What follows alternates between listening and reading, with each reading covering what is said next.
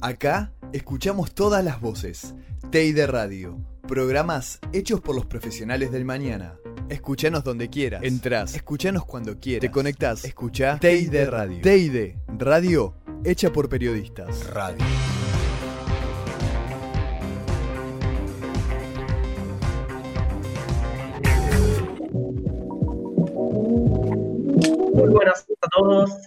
Acá en un nuevo ciclo de entrevistas de TEI Radio.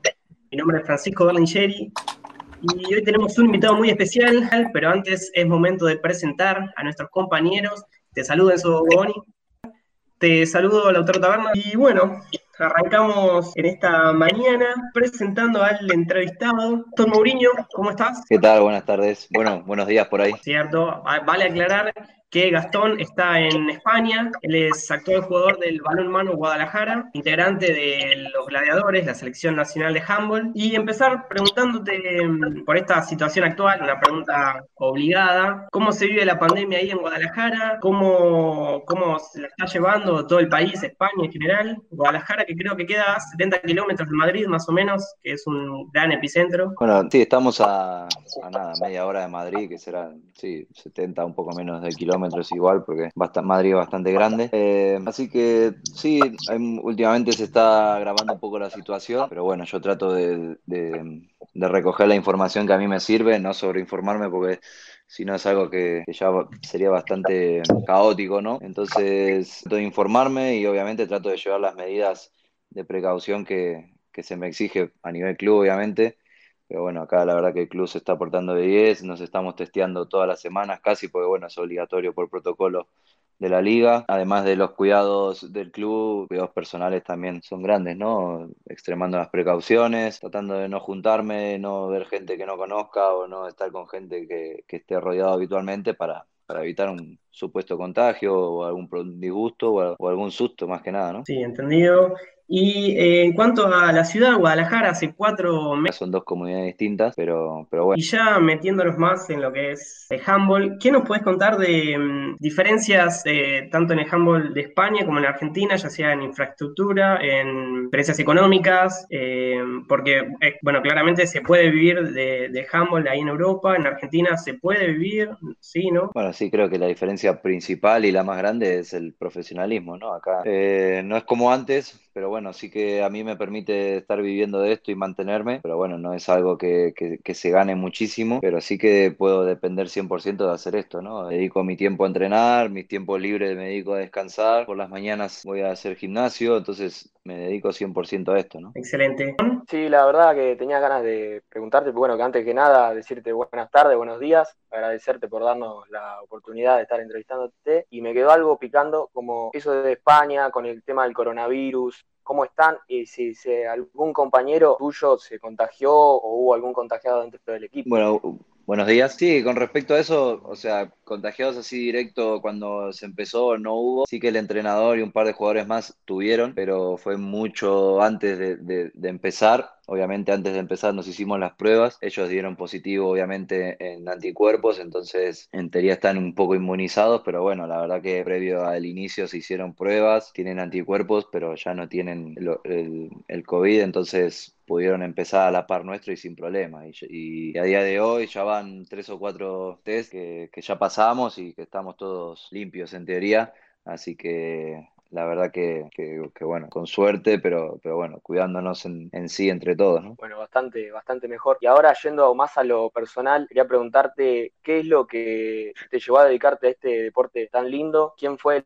algún conocido el que te indujo en el mundo de, el handball? Bueno, la verdad que yo, eh, cuando inicié en esto, yo empecé en el Club Nuestra Señora de Luján, que tiene muchísima tradición con respecto a, lo que es el handball. Cuando entré al colegio hice una actividad que fue de fútbol, obviamente, y cuando estábamos ahí nos ofrecieron, de, además de hacer fútbol, que vayamos a probar handball. Fuimos a probar todos los que íbamos a fútbol, que eran todos los compañeros de, clase, y bueno, ahí, ahí arrancamos, obviamente, impulsado por, por Carlos Pítaro, que es una eminencia en la institución, entonces nos llevó a todos a jugar, ¿no? Con el tiempo me fue gustando mucho más, fui enamorando, como así decirlo, del deporte y, fue lo que poco a poco me llevó a inclinarme a querer llegar lo más lejos posible, ¿no?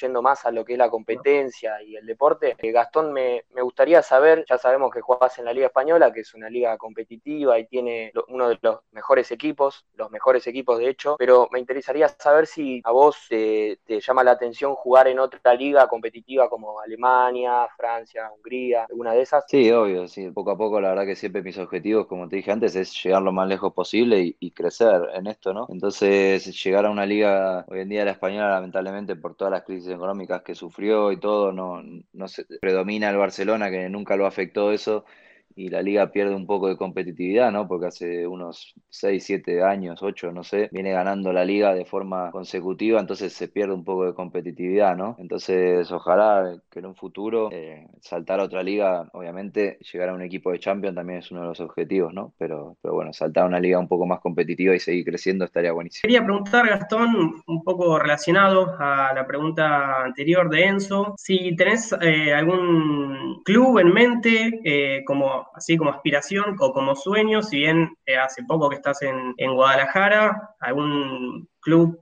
así como pendiente, alguna liga capaz. Así como club, club por nombre propio, no sé, sería un poco difícil decidir uno, ¿no? Pero, pero bueno, siempre las aspiraciones son llegar a un equipo de, que juegue Champions y obviamente cumplir un, sueño, ¿no? Y la verdad que también una liga así también como cumplir un sueño, llegar, sería como la liga alemana, ¿no? Que es una, para mí una de las mejores del mundo, por lo menos la que a mí más me gusta o me atrae, por así decirlo. Eh, perdón que me meta, eh, Sí, Gastón, eh, si, eh, ¿vos crees que la liga alemana se vende mejor que la de España en cuanto a marketing? La verdad que sí, bueno, obviamente eh, la liga alemana está muy bien, o sea, siempre se juega con una capacidad de los estadios llenos, con un aforo máximo casi en todos los partidos y eso es lo, lo atractivo, ¿no? Va a ser un espectáculo. Me tocó jugar un amistoso contra la selección alemana en Alemania y la verdad que, que la entrada, la presentación, todo fue un, fue un espectáculo y, y, eso es lo que, lo que hace que, que se venda mejor, ¿no? Que, que la gente vaya, que la gente lo vea por la tele, que, que sea interesante el deporte. Bueno, eh, Lauto, Lautaro de Berna, ¿alguna pregunta para Gastón? Sí, eh, una pregunta. ¿Por qué tomaste la,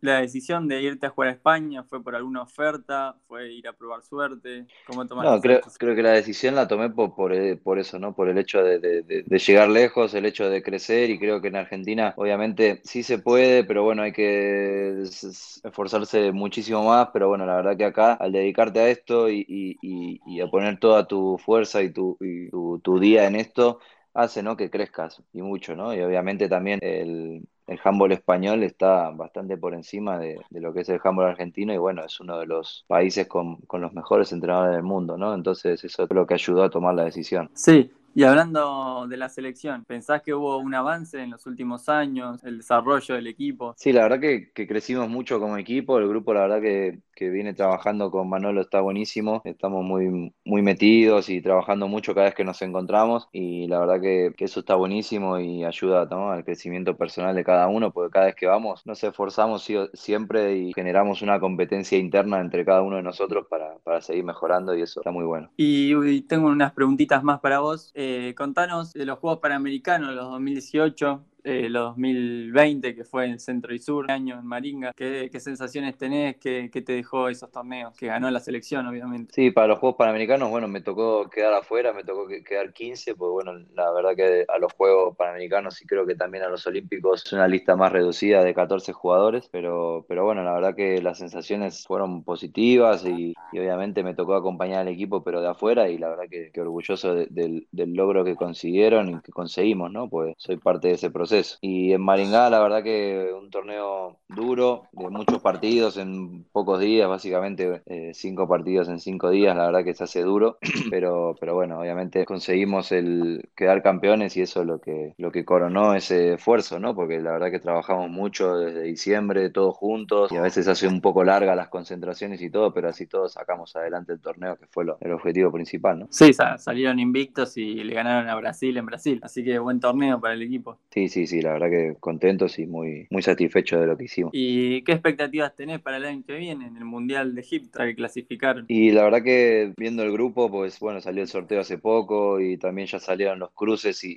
y las supuestas llaves. La verdad que con las expectativas altas, ¿no? Esperemos que, que, salga todo bien y que este tema no impida la realización del Mundial, que en teoría no va a impedir que, que eso pase, porque van a estar preparados para absolutamente todo ahí en, en Egipto. Así que la verdad que con buenas expectativas, el grupo es alentador, los supuestos cruces con el otro grupo de al lado también son buenos, entonces la verdad que con expectativas altas, pero, pero bueno, va a haber que trabajarlo y no va a ser fácil, pero va a haber que trabajar mucho para, para cumplir objetivos, ¿no? Justamente, bueno, desde ya le agradecemos a Gastón desde la tarde de España. Enzo, ¿te queda alguna pregunta colgando por ahí? Sí, ahí cuando, ahí cuando hablaba de, de la selección y del Mundial, con respecto al Mundial, esto de, si no me equivoco, comparten grupo con el el último campeón mundial. Eh, sí, sí, el grupo nos toca Bahrein, creo que Congo y, Dinamarca, ¿no? Pero bueno, la verdad que creo que empezamos jugando con, con Congo, con Bahrein y después jugamos con, creo que empezamos Congo, Bahrein y Dinamarca. La verdad que es un cronograma bastante bueno para empezar, para puntuar en los dos primeros partidos y bueno, después jugar un partido serio con Dinamarca, que obviamente es una potencia europea, una potencia mundial y, sería difícil, pero bueno, nunca es imposible tratar de robarle un punto para la siguiente fase, ¿no? ¿Motiva más jugar con Dinamarca que por ahí con equipos que son más fáciles? ¿Uno saca el máximo? Sí, creo que en todos los partidos, ¿no? Para nosotros, para Argentina, ningún partido es así como diciendo, bueno, este es fácil, ¿no? La, la verdad que siempre cuesta mucho todo, pues bueno, muchas veces por ahí nos puede la presión o la inexperiencia, pero, bueno, la verdad que sí, obviamente motiva mucho jugar esos partidos, porque a veces parece que son imposibles y, de repente estás en partido y, se la peleas hasta el final y eso está buenísimo, ¿no? Entonces, la verdad que, es alentador, como dije antes, el grupo que nos tocó, los cruces que supuestamente nos pueden llegar a tocar y la verdad que creo que vamos ahí con muchas ganas, ¿no? Eh, eh una pregunta más tenía unas, unas, unas preguntitas más. Eh, me gustaría saber en qué momento se encuentra la selección, si se encuentra en un momento por ahí de recambio o con jugadores de mucha experiencia. Sí, bueno, creo que con todo este proceso de Manolo creo que siempre hubo mucho recambio, ¿no? Y, y, y, también hay jugadores experimentados, porque bueno, ya, ya llevan muchos años algunos chicos jugando en la selección, pero no terminan de, de ser personas, mm, entre comillas, viejas o más adultas que tendrían que como ir dejándolo, pero son personas con experiencia, con años, con muchas competiciones encima, gente joven como yo, como Martínez, como Fischer, que venimos ahí abajo. La verdad que es un grupo variado y, muy bueno de trabajo. Otra preguntita tenía de más de, en cuanto a lo deportivo, también comparando. Me gustaría saber y que nos cuentes cómo fue conseguir el ascenso con dos equipos en España diferentes y poder subir un escalón, claro, en cuanto a la competitividad. La verdad que fueron dos momentos increíbles, ¿no? Pues como te comentaba antes, la supremacía de la liga parte del Barcelona hace como que sea un poco aburrido, ¿no? La liga Sobal, un poco atractiva y la verdad que algo que, se celebra y mucho son la fase de ascenso y los ascensos a la liga Sobal. Entonces creo que fueron, encima fueron dos consecutivos y fueron dos años increíbles, la verdad. Obviamente quiero siempre consolidarme en lo más alto que es la Liga Sobal, obviamente acá en España, y hacer lo mejor posible, pero bueno, en ese momento me tocó ascender, irme, ir a otro equipo de la B y también ascender, y la verdad que, que son momentos únicos y que, se celebran como, como, un campeonato, ¿no? Que, pues ya te digo, como, no se puede celebrar un campeonato a Sobal distinto, esto se celebra como, como algo único, ¿no? Claramente, aparte de eso fue lo que por ahí después te dio un paso al Valladolid. Sí, sí, la verdad que, que, bueno, poco a poco me voy abriendo las puertas, poco a poco voy, voy ganando experiencia y eso me, me, permite que, se me vea en otros equipos y, y abriendo las posibilidades a seguir creciendo. Si nos aguantas cinco minutitos más, que Lautaro tiene unas preguntas más para hacerte. Eh, Gastón, te quería preguntar de la influencia de los hermanos Simonet en el equipo de la selección. Tener esos jugadores al lado tuyo es importante. Sí, bueno, la verdad que, tenerlo a Diego, por ejemplo, y no por desmerecer a los otros, pero bueno, Diego está jugando en un equipo top de Europa, jugando Champion, campeón de Champion. La verdad que tenerlo a Diego al lado es algo increíble y, motivador, ¿no? Y, Sebastián y Pablo también son dos jugadores de muchísima calidad con, mucho orden y todo, y la verdad que está buenísimo. Y de la clasificación a los Juegos Olímpicos de Tokio, ¿qué opinas? ¿El equipo va a llegar en buena forma? Y esperemos que el equipo llegue de la mejor forma posible. No sé cómo estarán los entrenamientos en Argentina o las cosas en Argentina evolucionando, pero bueno, la verdad que eh, leyendo un poco de información parece que se suspenden algunas competencias, pero bueno, no sé exacto cómo va y si no juegan en todo este año, la verdad que va a ser un problema bastante grande, pero, pero bueno, y a nivel personal, muy, muy bien, muy metido, muy concentrado en, en tratar de llegar, ¿no? Obviamente la lista es corta, estar de la mejor forma posible para, para ganarse un lugar. ¿no? actual. ¿Cómo ha sido tu preparación durante esta cuarentena en España, ya que hubo un desblote por el coronavirus? Eh, previa a iniciar la pretemporada, bueno, en todo el confinamiento que estuvimos acá, la verdad que, que tuve muchos altibajos, sí que por ahí se empezó un poco motivado el hecho de, de entrenar diario o hacer algo en casa, pero bueno, llegó un punto en el que, en el que también es normal, ¿no? Que, que, que no sentía ganas de, de entrenarme o que no se, me sentía con, con la motivación de entrenarme, así que no, entrenaba o, no hacía ejercicio, esas cosas, pero bueno, la verdad que tampoco me lo recriminé ni, ni, ni, me cargué mucho peso con eso, porque sabía que el proceso de pasaje de la cuarentena a, a, la salida iba a ser progresivo y bueno, también tenía la pretemporada, no irme a Argentina, tuve un trabajo previo a la pretemporada que también pude hacer y, y llegar de la mejor forma a la pretemporada, entonces la verdad que físicamente tengo mucho por seguir mejorando, pero no estoy del todo mal, entonces eh,